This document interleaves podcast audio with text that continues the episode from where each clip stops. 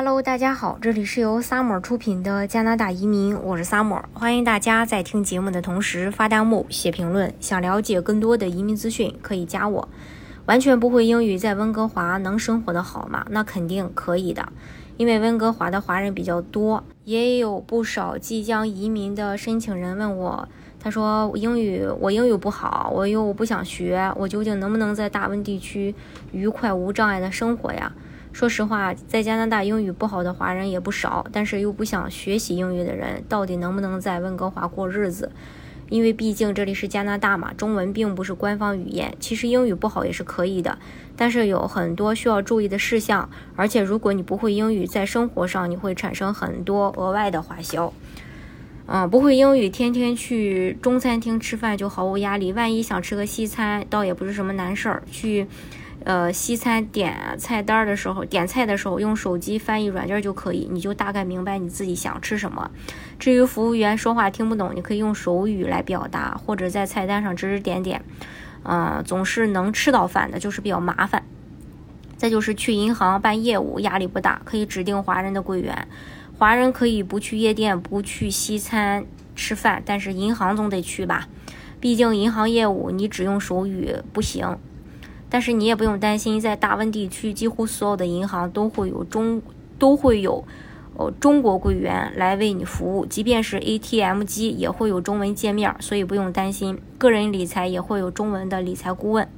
如果你不会英语，在加拿大坐公交是比较麻烦的，嗯，因为你日常通勤如果选择公共交通的话，就有些麻烦。公交和地铁，无论是报站还是买票，都是英文，外加。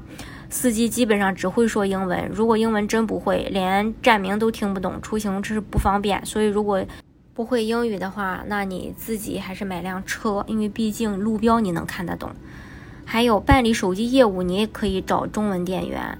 在加拿大办理手机号、开通套餐、办理电视网络，在大温地区也不用担心语言的问题。你可以去店里找中文的店员，或者打中文电话预约上门安装。付账单的时候是英文账单，解决的方法也有。你也可以设置自动扣款。还有买个菜的话，这个很简单。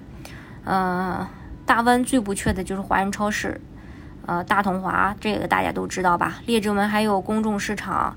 呃，贝纳比还有丽宁广场，还有温哥华有唐人街，买菜根本不是问题。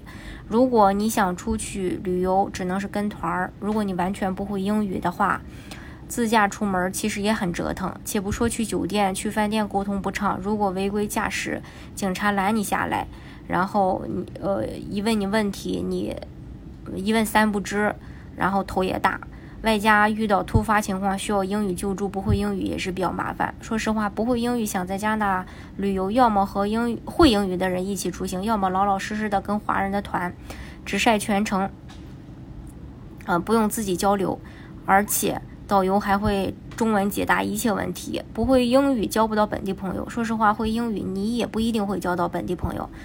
有些华人的顾虑是不学英语，怕交不到本地会说英语的朋友呀。毕竟语言它是一个很重要的交通工具嘛。其实即便是你精通英文，但华人一般也都是跟华人交朋友。想在这里有一个本地的知心朋友，呃，也也比较难。呃，然后文化有差异嘛。嗯，还有就是，呃，家政或其他类的服务要预约家政服务，比如说通下水道呀、修电脑啊、剪草坪啊。